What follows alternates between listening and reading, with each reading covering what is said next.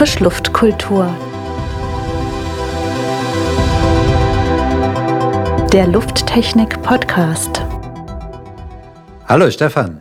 Hallo Stefan, schön dich zu sehen und zu treffen. Du, gleich mal zu Anfang eine Frage. Wir haben uns in den letzten Podcasts darüber unterhalten, wie man verschmutzte Luft reinigt, wie man Partikel und Filter klassifiziert etc. Nun ist es aber so, dass es ja manchmal doch etwas riecht. Ja? Und was macht man denn in so einem Fall? Ja, das stimmt. In, in vielen industriellen Prozessen entstehen immer auch Geruchsstoffe. Also wer zum Beispiel lötet, der weiß, dass eine klassische Lötstrecke, die riecht man. Oder auch Laser. Wenn der Laser Kunststoff bearbeitet oder Holz, das riecht einfach und stört in vielen Fällen auch. Oft entsteht also beides. Gas, Geruchsstoffe sind Gase und Partikel. Und letztens haben wir über Partikel gesprochen. In dem Fall geht es um Gase. Und dann hat man natürlich Prozesse, wo auch nur Gase entstehen können mhm. oder Arbeitsschritte wie das Lösemittelhandling oder das Reinigen. Ja, was macht man denn in so einem Fall? normaler Luftfilter scheint da ja nicht die geeignete Lösung zu sein. Genau, also diese Geruchsstoffe oder diese, diese Gase, Dämpfe, da nutzt man andere Effekte als die, die wir das letzte Mal besprochen haben in dem Fall sehr häufig Adsorption, auch Physisorption genannt, und äh, Chemisorption. Kannst du das mal genauer erklären? Also Adsorption ist immer der Fall, dass ein Molekül, Geruchsstoffe sind diese Moleküle, dass so ein Molekül sich an einer Oberfläche anhaftet und dort idealerweise haften bleibt und dadurch in einem Stoff auch gespeichert werden kann. Adsorbiert. Und äh, das andere ist die Absorption, dass dieser Stoff diesen Geruchsstoff, das Molekül aufnimmt und damit auch nicht so ohne weiteres wieder hergeben kann. Und wie setzt man das praktisch um? In diese Adsorption, das ist auch das, was man am häufigsten verwendet, dazu nutzt man nahezu immer Aktivkohle. Aktivkohlen, das sind ja schon kohlenstoffbasierte Stoffe. Alternativen sind Zeolite, die, die bestehen dann aus Silizium, Aluminium und Sauerstoff oder auch metallorganische Gerüststrukturen, MOFs genannt. Die sind aber sehr, sehr teuer. Also diese Aktivkohle ist schon das günstigste, was man verwenden kann. Und die heißt Aktivkohle, weil die Oberfläche aktiviert wurde. Das führt dazu, dass nur vier Gramm von dieser Aktivkohle schon so viel Oberfläche haben wie ein ganzes Fußballfeld. Irre. Ungefähr zumindest. Und dann kann so eine Aktivkohle eben bis zu 30 Prozent des eigenen Gewichts nochmal an Stoffen adsorbieren. Das ist schon verrückt. Und der andere Effekt, die Absorption oder auch den Fall, dass es da zu katalytischen Reaktionen kommt, das verwendet man dann praktikablerweise so, dass diese Aktivkohlen in ihrer Oberfläche imprägniert wurden. Die sind dann getaucht, zum Beispiel alkalisch oder mit Kupfer Jodid oder äh, Harnstoffimprägnierung.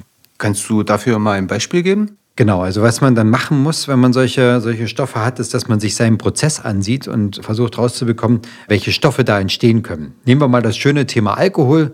Diese Alkohole, Ethanol, Methanol, Propanol, lassen sich ganz gut durch Aktivkohle speichern, allerdings in unterschiedlicher Qualität. Also Methanol, das sehr kurzkettige Molekül, da kann ich nur recht wenig speichern.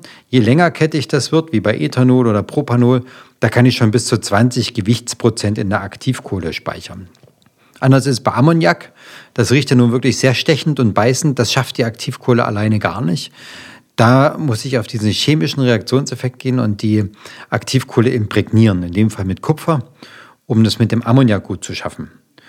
Und was in vielen Prozessen bedauerlich ist, ist das Kohlenmonoxid. Das ist ja sehr, sehr giftig und entsteht bei Verbrennungsprozessen, dass ich das mit Aktivkohle oder auch solchen Ansätzen nahezu gar nicht filtern kann. Da muss ich dann auf eine Nachverbrennung gehen, was eine vollkommen andere Technologie wäre. Kann man in so einem Fall auf die eine oder andere oder beide Technologien setzen? Um das Maximale an Filtration zu erreichen? Es stimmt, das ist eine, eine gute Frage. Denn wenn man sich mal vorstellt, dass jemand äh, so eine Maschine betreibt, so eine Lasermaschine, so ein Laserbeschrifter, dann weiß der in vielen Fällen gar nicht, was er demnächst wird beschriften wollen. Und zwar nimmt er heute Papier, morgen aber irgendeine Kunststoffoberfläche. Der möchte also am liebsten so eine Art Breitbandantibiotikum für seine Luft haben. Und in dem Fall würde man natürlich gemischte Filter verwenden, die Adsorption und Chemisorption miteinander vereinen und dadurch sehr effektiv sind. Mhm. Und das ist auch wirklich eine gute Idee. Damit kann man Gerüche sehr deutlich reduzieren in diesen Fällen. Man kennt ja das praktische Beispiel einer Filter- oder einer Absauganlage, dass es einen Indikator gibt, der sagt, okay, ich habe jetzt einen, beispielsweise einen Feinstaubfilter drin, der ist jetzt voll, da ist ein Sensor verbaut, der sagt, Filter ist voll. So, dann tausche ich den aus oder reinige ihn ab, je nachdem. Aber wie ist das in dem Fall bei diesen Sorptionsfiltern? Woran erkenne ich in dem Fall, dass ein Filter voll ist? Ja, das ist eine gute Frage, weil immer noch nicht gut beantwortet. Bei einem Partikelfilter, da, äh, da kann ich einfach den Differenzdruck messen und je voller der Filter ist, desto mehr Druck muss die Luft überwinden und ich kann einfach ähm, sehen, okay, irgendwann ist der Druckverlust zu groß und lasse dann eine Leuchtdiode leuchten oder zeigt den Filterwechsel an. Bei der Aktivkohle steigt gar kein Druck an. Die nimmt einfach an ihrer Oberfläche auf und irgendwann macht sie das nicht mehr. Hm.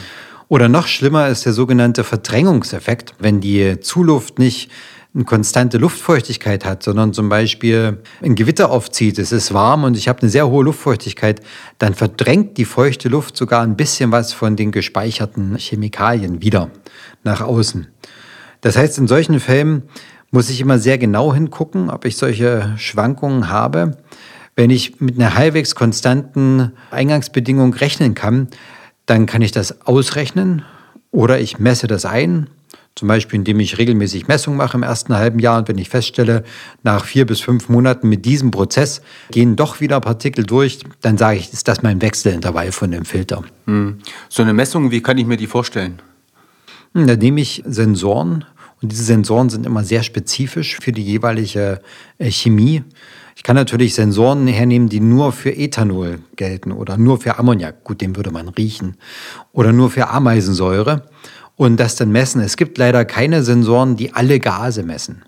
Ich kann immer spezifisch für einen Gas messen, aber schwer für alle. Das wird dann zu teuer. Vielleicht noch abschließend eine Frage, wie verhält es sich dann mit, mit Säuren? Sind da auch Sorptionsfilter die richtige Variante? Denn Säuren entstehen ja beispielsweise bei der Laserablation von bestimmten Stoffen.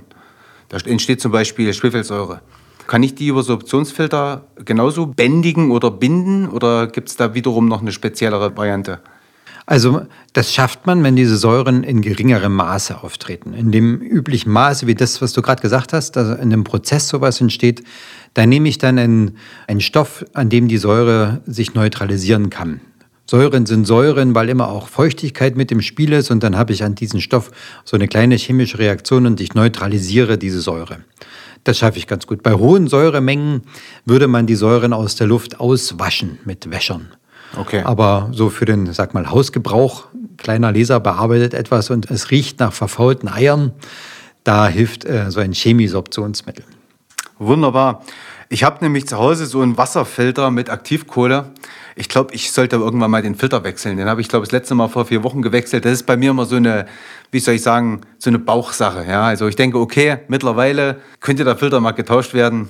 Ich würde mir wünschen, es gäbe eine Messmöglichkeit. Manchmal ist der Bauch der beste Sensor. ja, auf jeden Fall. Danke, Stefan. Das war sehr interessant in dieser Ausführung. Was ist dir diesmal in Erinnerung geblieben? Was meinst du, ist spannend? Ja, ich sage mal, die, die Informationsdichte wird höher, definitiv. Wir haben gelernt, wie man Luft filtert. Wir haben gelernt, wie man feinste Partikel aus der Luft abscheiden kann. Wir haben jetzt auch gelernt, wie man selbst Gerüche aus der Luft abscheiden kann. Ja, ich bin gespannt, was uns als nächstes einfällt. Ich auch. Bis dahin. Bis bald. Ciao. Tschüss.